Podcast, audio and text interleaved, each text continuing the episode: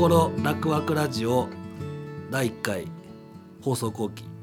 理事長の矢野祐介です。これはですねあのもともと僕はラジオがすごい好きでラジオリスナーなんでこういう放送後期みたいなものをやりたいなっていうことを言ってあの叶った企画です。なのであのまあ毎回放送の後に私が感想みたいなものを簡単に述べたいと思っています。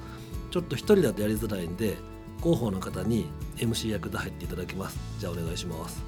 はいよろしくお願いします、はい。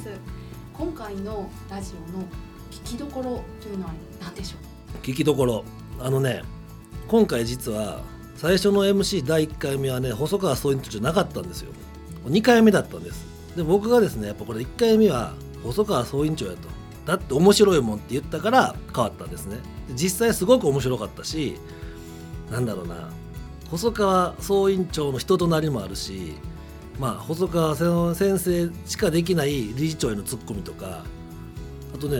ある本当聞いて思ったのはもうお医者さんっぽくないですよね。それぐらい面白い、うん、それが聞きどころです。そうですね。絶対聞いてもらったらわかると思います、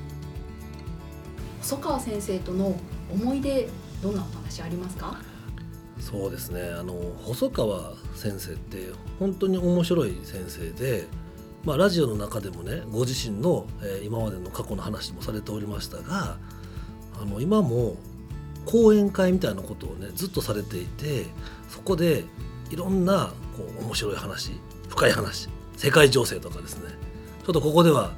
話せないようなこともいっぱい話してくださります。だから僕はねもともとすごい好きなんですね。あの人間としてまず好きなんです。だから今回も第1回のラジオやっぱ細川先生だなと思ってお願いをしましたし、まあ、実際僕の想像以上に面白かったのであの本当に良かったなと思っています。今後心楽ワクラジオに期待することを教えてください。そうですね。まずあのやっぱりこの時代になんでラジオなんていうのがあると思うんですけど僕はねその音声メディアっていうのはまだまだ可能性があると思っててやっぱり映像だと見ながらだけどラジオだと聞くだけでいいんで聞きながら何かやったりそれこそね昔から車運転しながらとかもあるし、まあ、通勤通学もあるし何か作業をしながらもある寝る前もあるそういう中で聞いてもらえたらいいなと思います。でこの落語会の提供する心楽ワクラジオは、まあ、せっかく落語会がやってるんでやはり医療とか介護とかそういう専門的な話はしたいけれどもラジオなんで、まあ心楽ワクっていうように面白かったりこう聞きたいなと思えるようなコンテンツ番組にしたいと思ってます。なので今後もですねその落語会にいるまあいろんな専門家特にこうキラリと光るような特徴がある人々に、えー参加をしてもらおうと思ってるので皆さんぜひあのお楽しみご期待ください。理事長も出る会があるかもしれません。では「心楽ワクラジオ」